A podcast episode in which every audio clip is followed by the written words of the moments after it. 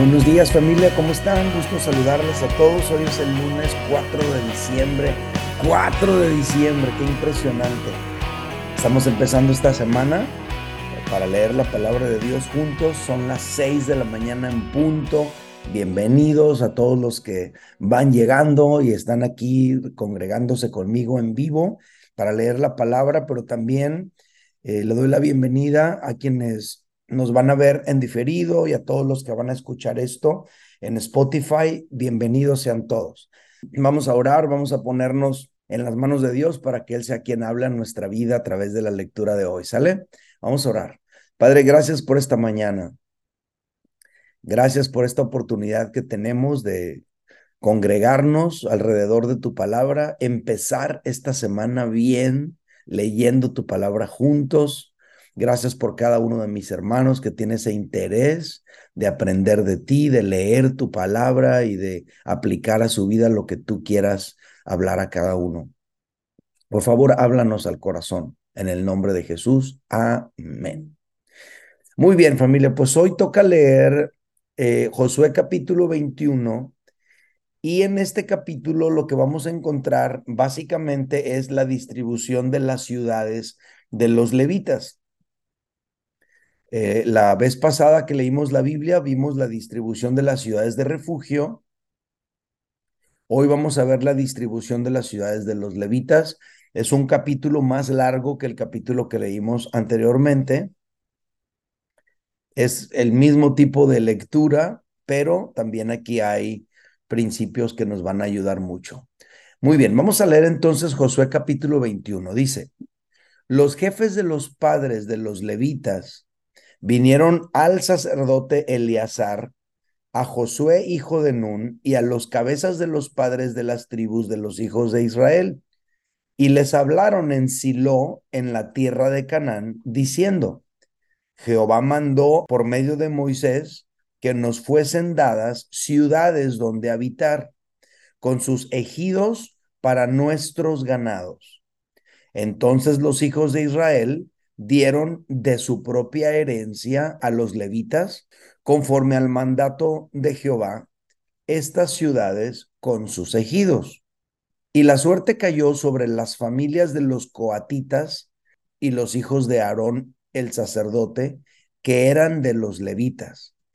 Obtuvieron por suerte de la tribu de Judá, de la tribu de Simeón y de la tribu de Benjamín, trece ciudades y los otros hijos de Coat obtuvieron por suerte diez ciudades de las familias de la tribu de Efraín, de la tribu de Dan y de la media tribu de Manasés. Los hijos de Gersón obtuvieron por suerte de las familias de la tribu de Isaacar, de la tribu de Aser y de la tribu de Neftalí y de la media tribu de Manasés en Basán, trece ciudades. Los hijos de Merari, según sus familias, obtuvieron de la tribu de Rubén, de la tribu de Gad y de la tribu de Zabulón doce ciudades. Dieron pues los hijos de Israel a los levitas estas ciudades con sus ejidos, por suerte, como había mandado Jehová por conducto de Moisés. De la tribu de los hijos de Judá y de la tribu de los hijos de Simeón, dieron estas ciudades que fueron nombradas, las cuales obtuvieron los hijos de Aarón, de las familias de Coat, de los hijos de Leví, porque para ellos fue la suerte en primer lugar. Les dieron Kiriat Arba del padre de Anac, la cual es Hebrón en, la, en el monte de Judá, con sus ejidos en sus contornos. Mas el campo de la ciudad y sus aldeas dieron a Caleb, hijo de Jefone, por posesión suya. A los hijos del sacerdote Aarón dieron Hebrón con sus ejidos como ciudad de refugio para los homicidas. Además, Libná con sus ejidos. Jatir con sus ejidos. Estemoa con sus ejidos. Jolón con sus ejidos. Debir con sus ejidos. Ain con sus ejidos, junta con sus ejidos, Bet Semes con sus ejidos, nueve ciudades de estas dos tribus. Y de la tribu de Benjamín Gabaón con sus ejidos, Geba con sus ejidos, Anatot con sus ejidos, Almón con sus ejidos, cuatro ciudades. Todas las ciudades de los sacerdotes de los hijos de Aarón son trece con sus ejidos. Más las familias de los hijos de Coat, levitas, los que quedaban de los hijos de Coat recibieron por suerte ciudades de la tribu de Efraín. Les dieron Siquem con sus ejidos en el monte de Efraín como ciudad de refugio para los homicidas. Además, Geser con sus ejidos, Kipsaim con sus ejidos y Bet Jorón con sus ejidos, cuatro ciudades. De la tribu de Dan, el Teque con sus ejidos, Gibetón con sus ejidos, Ajalón con sus ejidos, y Gat Rimón con sus ejidos, cuatro ciudades. Y de la tribu de Manasés, Tanak con sus ejidos y Gat Rimón con sus ejidos, dos ciudades. Todas las ciudades para el resto de las familias de los hijos de Coat fueron diez con sus ejidos.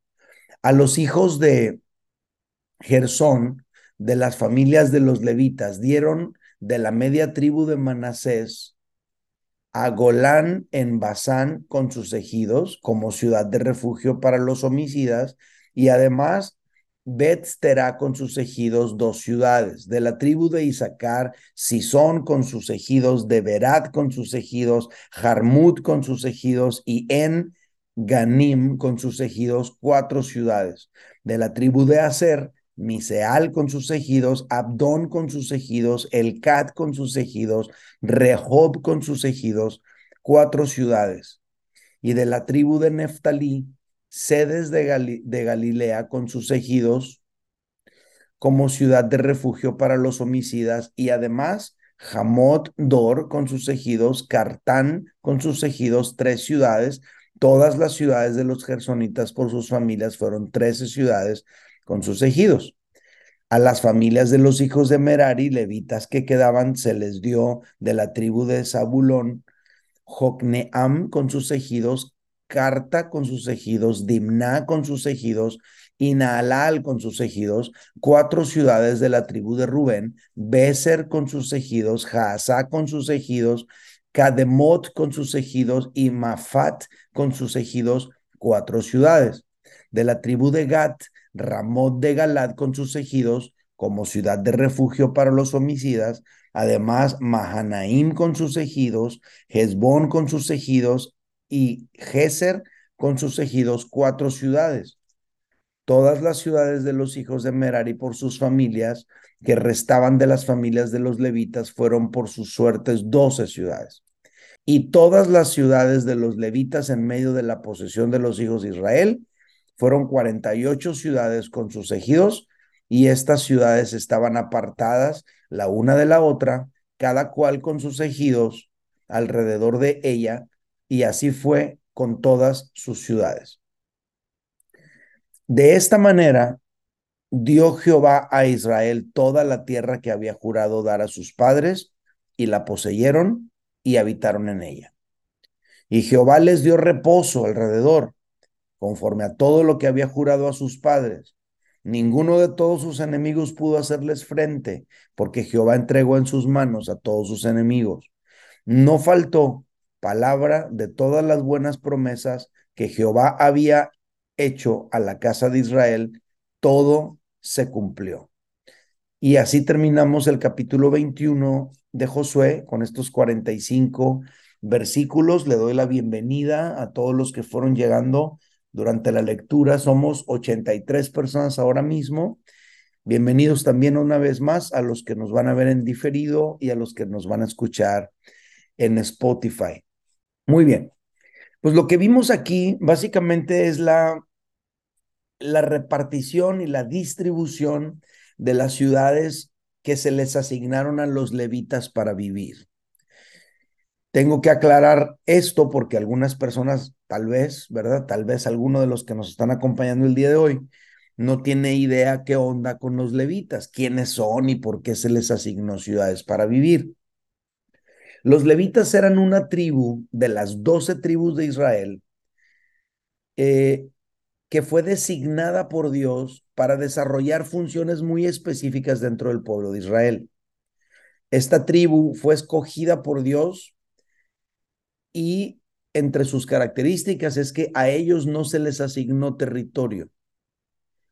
Ellos se iban a dedicar de lleno a las cosas de Dios. Como dije hace un momento, ellos iban a desarrollar ciertas funciones específicas dentro del pueblo de Dios. La principal de esas funciones, pero no la única, tenía que ver con el culto a Dios. A los levitas les iba a tocar todo el asunto de los sacrificios y las ofrendas que se traían delante de Dios. El pueblo de Israel tenía pues su religión, en este caso el judaísmo, y el judaísmo consistía, entre otras cosas, en que las personas venían y traían un, una ofrenda delante de Dios como acto de gratitud pero también traían una, una víctima para ofrecer en sacrificio para expiación por sus pecados.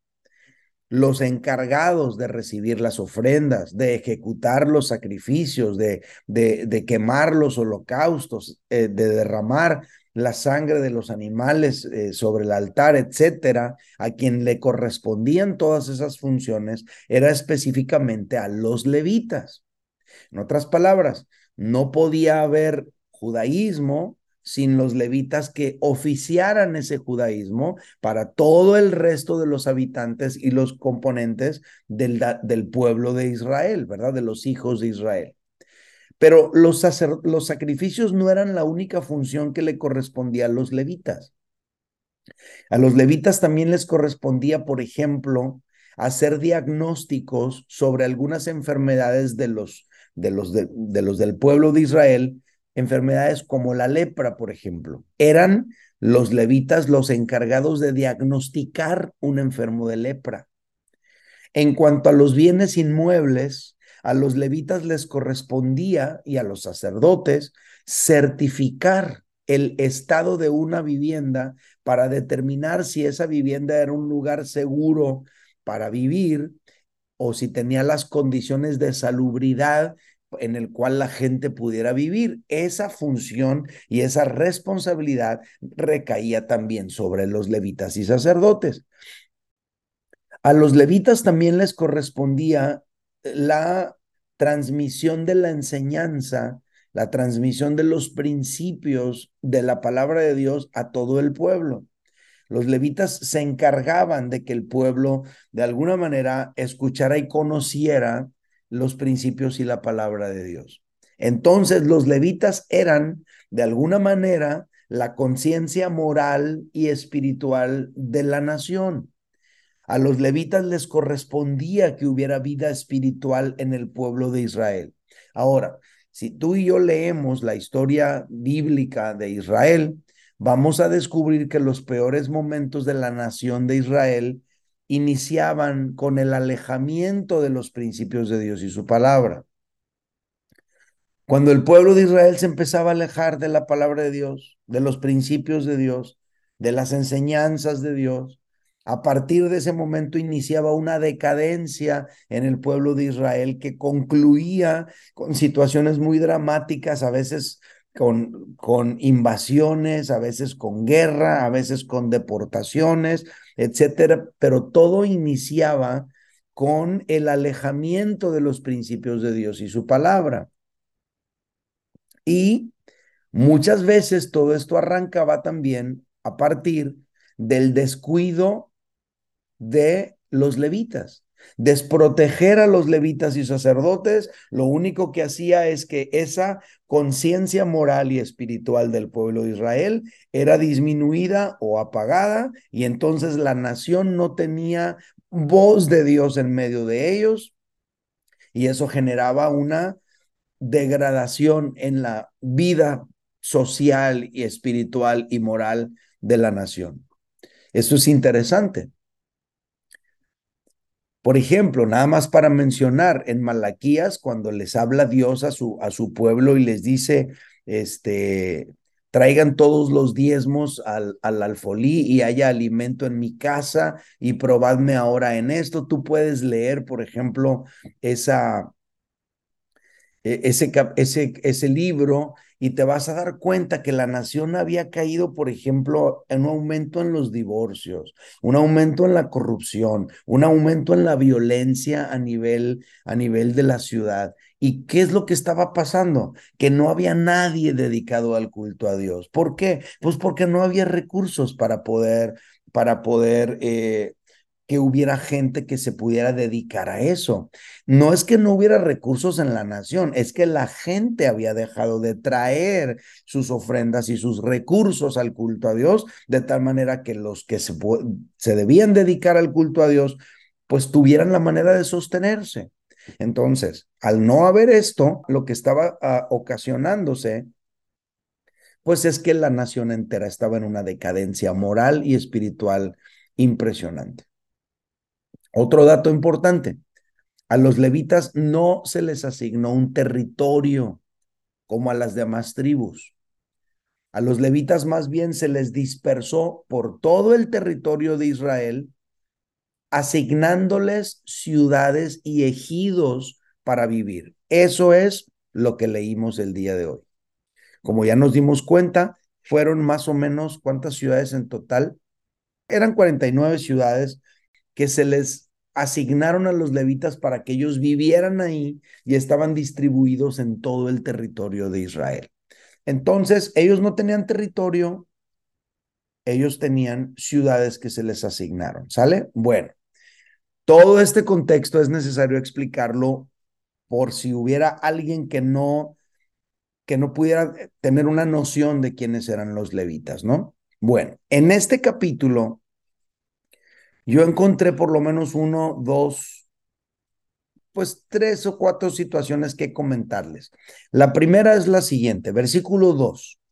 Dice, y les hablaron en Silo en la tierra de Canaán diciendo, Jehová mandó por medio de Moisés que nos fuesen dadas ciudades donde habitar con sus ejidos, y esto es lo que me llamó la atención, para nuestros ganados. Esa palabra, nuestros ganados, pienso yo que es necesario resaltarla. Porque, escuche bien, los levitas no tenían territorio, pero sí tenían propiedad privada. Ojo con ese detalle. Los levitas no tenían territorio, pero sí tenían propiedad privada. Ahora, ¿por qué es importante destacar esto? Creo que es importante destacarlo porque por alguna razón, para muchas personas, en muchos lugares, es mal visto que los que sirven a Dios tengan propiedades. Por alguna razón, para muchas personas es mal visto que los que sirven a Dios prosperen y les vaya bien. Cuando a una persona que se dedica a servir a Dios prospera y le va bien, inmediatamente salen los criticones a decir, nah, pues es que nomás lo único que les interesa es el dinero y que esto y que el otro, y empieza a haber una serie de críticas y murmuraciones. Y de repente hasta hasta los cristianos lo hacen y ahí publican a veces en, en YouTube videos eh, difamando y también ah, soltando información que lo único que hace es hacer que quienes no conocen a Dios y ven el, eh, la vida cristiana desde afuera, se hagan una idea incorrecta de lo que es la, eh, la, iglesia, el movimiento cristiano y tener una idea equivocada de los que sirven a Dios. Entonces, aquí nosotros podemos notar que a los levitas se les asignan ciudades, se les asignan ejidos, donde los levitas tenían, dice aquí, sus ganados para nuestros ganados. Entonces, ellos no tenían territorio, pero tampoco eran por dioseros, ni mendigos. Dedicarse a servir a Dios no significa que un siervo de Dios tiene que vivir en la pobreza. El hecho de que a ellos no tuvieran territorio no significa que no tuvieran nada suyo. Aquí dice, asígnenos nuestras ciudades donde podamos habitar con nuestros ganados. Esto es nuestro, esto lo poseemos, esto lo tenemos. Necesitamos lugares espaciosos donde esto que tenemos se pueda establecer con nosotros. Entonces, esto es muy importante nosotros considerarlo y destacarlo. Esto nos debe enseñar que nadie debería oponerse ni molestarse, ni hoy ni nunca, porque quienes sirven a Dios tengan bienes. Ahora, yo me siento muy afortunado que en Amor y Libertad nuestra iglesia se alegra si a sus pastores les va bien si a los que sirven a Dios en la iglesia dedicados de tiempo completo les va bien. Eso es algo que yo como pastor en amor y libertad agradezco. Sin embargo, hay muchas iglesias donde no, ni, ni siquiera se preguntan, ¿verdad? Si su pastor está bien o si algo le hace falta. Piensan en su pastor cuando le necesitan cuando necesitan consejería, cuando necesitan oración, cuando necesitan que les visite para hablar con ellos o para que les acompañe en alguna situación o para que les eh, dirija en algunas situaciones que están enfrentando, pero mientras eso no sucede, no piensan si su pastor está bien, si algo le hace falta o si todo está suplido si tiene lo suficiente él para estar establecido. Entonces aquí nos debe enseñar esto primero que estamos leyendo, que nadie debería oponerse ni molestarse si quienes sirven a Dios tienen sus propios bienes, como lo podemos leer en este versículo 2. Dice, Jehová mandó por medio de Moisés que nos fuesen dadas ciudades donde habitar, con sus ejidos, para nuestros ganados. Y si alguien sale con que, pues que se pongan a trabajar, pues ¿qué es eso? Es trabajar también. Hay diferentes tipos de trabajo, dedicarse al servicio a Dios es un trabajo también. Entonces, los levitas no iban a tener su territorio para irse a labrar la tierra como el resto de los habitantes de Israel, porque ellos se iban a dedicar de lleno a atender a todos los israelitas que vinieran a acercarse a Dios, a recibir consejo, diagnóstico, dirección, a aprender de los principios de la palabra de Dios. Para eso se iban a dedicar los levitas. Entonces, primer comentario basado en el versículo 2, los levitas no tenían territorio, pero sí tenían propiedad privada. Esto es importante destacarlo. Número 2. El siguiente comentario está en el versículo 3. Dice, entonces los hijos de Israel dieron de su propia herencia a los levitas, conforme al mandato de Jehová, estas ciudades con sus seguidos. ¿Cuáles ciudades? Pues las 49 que ya dijimos, y aquí se mencionaron todos los nombres. Pero, ¿qué es lo que, lo que es necesario destacar en este versículo? Que los hijos de Israel dieron de su propia herencia a los levitas, es decir, yo poseo esta tierra, de esta tierra tengo que darle a los levitas lo que les corresponde. Así es como es. No es como que, no, pues sí queremos levitas, pero que les den allá los amorreos. No, no, no. Estamos, están entre los hijos de Israel. Los hijos de Israel les iban a dar de su propia herencia a los levitas para que ellos pudieran vivir. ¿Qué podemos aprender aquí? Que el sustento y la vivienda de los levitas eran provistos por los hijos de Israel. Así de sencillo. No era un moabita que tenía que venir a mantener a los levitas, eran los mismos hijos de Israel. Y esto es importante, muy importante, porque así sucede en todo. A ver, ¿de qué viven los doctores? Pues de sus pacientes, ¿no? Son sus pacientes quienes de lo que ellos tienen proporcionan el recurso para lo que los doctores puedan dedicarse a su profesión de qué viven los dentistas, de sus pacientes, de qué viven los comerciantes, de sus clientes, de qué viven los, de qué vivían los levitas, de lo que los hijos de Israel les daban de su propia herencia a los levitas, de qué viven los pastores y los sacerdotes, pues de sus feligreses. Así es. No es extraño en ningún ámbito de la sociedad, no debería serlo tampoco en el ámbito que tiene que ver con las cosas de Dios.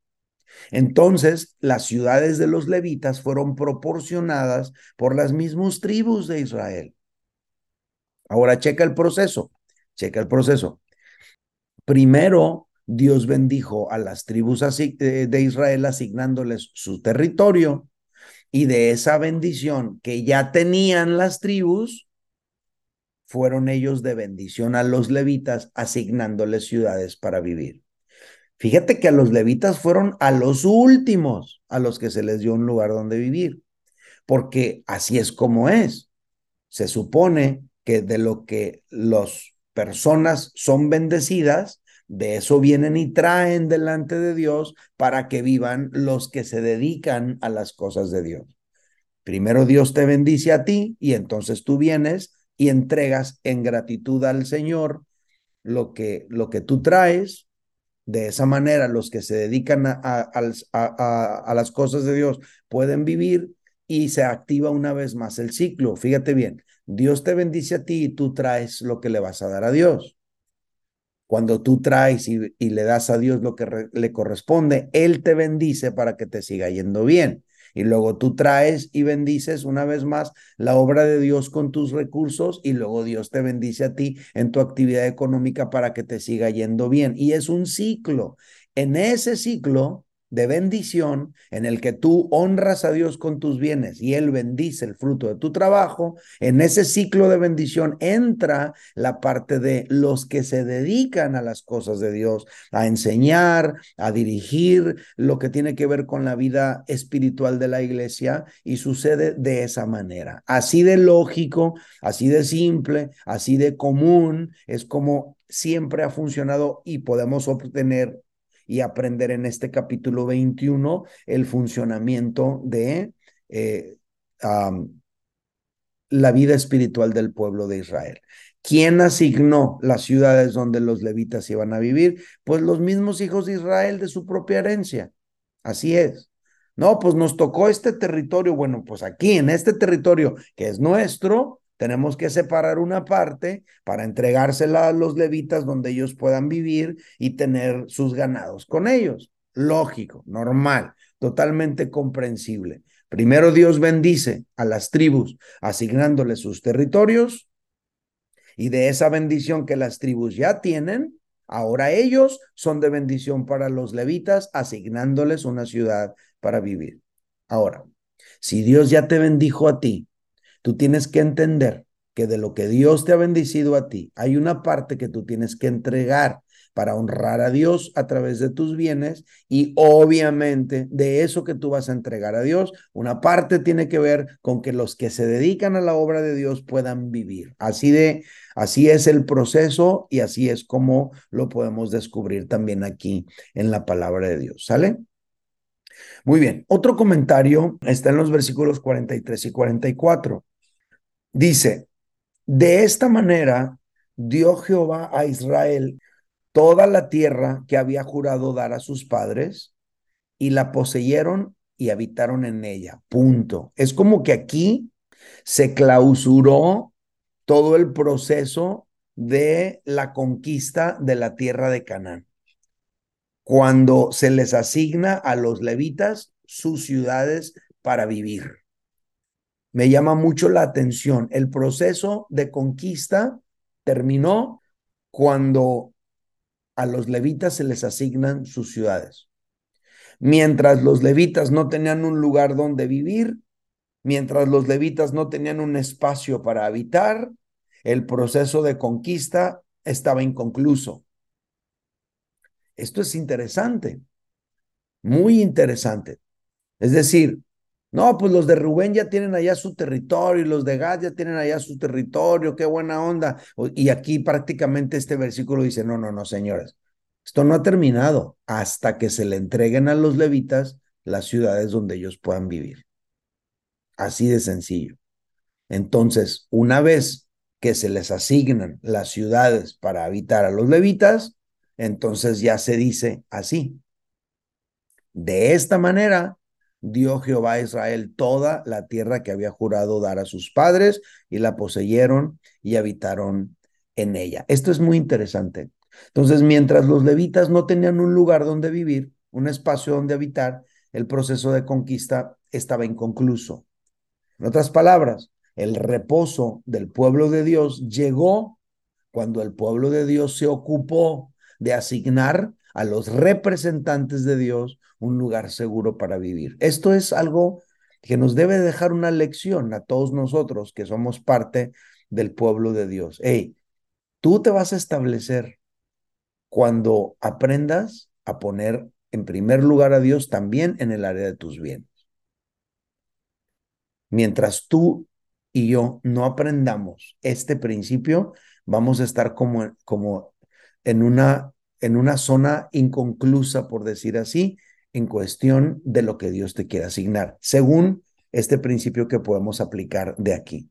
De esta manera dio Jehová a Israel toda la tierra que había jurado a sus padres y la poseyeron y habitaron en ella. Verso 44, y Jehová les dio reposo alrededor conforme a todo lo que había jurado a sus padres, y ninguno de todos sus enemigos pudo hacerles frente, porque Jehová entregó en sus manos a todos sus enemigos. ¿Dónde está esta conclusión? ¿De dónde parte esta conclusión? Cuando ellos les asignaron a los levitas sus ciudades donde habitar. Es lo que observamos en este capítulo. Y último comentario, versículo 45, este está genial. No faltó palabra de todas las buenas promesas que Jehová había hecho a la casa de Israel. Todo se cumplió. Yo aquí aprendo, las promesas de Dios son fieles para ti y para mí, como fueron fieles para el pueblo de Israel. Observo yo aquí cómo, cómo hay una conclusión del ciclo de conquista una vez que a los levitas se les asignan sus ciudades. Esta es la conclusión del capítulo, del capítulo de los versículos 43 al 45. Así es como un cierre con broche de oro. Se los leo de nuevo. De esta manera dio Jehová a Israel toda la tierra que había jurado dar a sus padres y la poseyeron y habitaron en ella. Y Jehová les dio reposo alrededor conforme a todo lo que había jurado a sus padres y ninguno de sus enemigos pudo hacerles frente, porque Jehová entregó en sus manos a todos sus enemigos. No faltó palabra de todas las buenas promesas que Jehová había hecho a la casa de Israel. Todo se cumplió. ¿Dónde viene esta conclusión? Viene después de que los hijos de Israel se ocuparon de la estabilidad de las personas que se dedican al servicio a Dios, en este caso los levitas. Muy bien, familia. Pues esta es la lectura del día de hoy. Un capítulo largo, pero al mismo tiempo, pues no tan largo en cuanto a las explicaciones que hemos dado. Que el Señor nos haya mostrado a cada quien lo correspondiente y que podamos nosotros también obtener de aquí el alimento para nuestra propia vida. Déjenme orar por ustedes y los dejo en libertad, ¿sale? Padre, gracias por esta mañana por la oportunidad de leer juntos tu palabra. Gracias por este capítulo que nos, que nos deja lecciones en cuanto a la responsabilidad que el pueblo de Dios tiene para, para con quienes se dedican a servirte. Señor, que cada uno de los aquí presentes, estas más de 100 personas, 108 personas, puedan abrazar su propia responsabilidad con respecto a este principio. Que cada iglesia representada aquí, Señor, pueda interesarse porque quienes sirven a Dios allí les vaya bien y estén seguros. Señor, pon en el corazón de cada uno de, tus hijos aquí reunidos ese deseo de estar alegres cuando a sus pastores les va bien, gozarse cuando a sus pastores les va bien. Pon en cada uno de quienes están aquí con nosotros reunidos eh, leyendo tu palabra, ese gozo de saber que a sus pastores y a la gente que se dedica a las cosas de Dios les va bien mientras lo hacen. Señor, y antes de dejar en libertad a mis hermanos aquí, yo los bendigo en el nombre de Jesús. Te pido que les vaya bien en todo. Te pido que esta semana que estamos empezando sea una semana bendecida por ti en todo sentido Protege a tus hijos de todo mal, guárdalos de todo peligro donde quiera que ellos estén, que tu gracia y tu favor los rodee. Líbralos de todo acto violento en su ciudad y que donde quiera que estén tus hijos sean luz del mundo y sal de la tierra. Te lo pido en el nombre de Jesús. Y todos decimos en voz alta, amén. Familia, gracias a todos por acompañarme, que Dios les bendiga. Nos vemos mañana temprano a las 6 de la mañana para seguir leyendo lo que resta del libro de Josué. Ya casi lo acabamos y ya casi se acaba el año. Gracias a todos por estar aquí. Bye bye.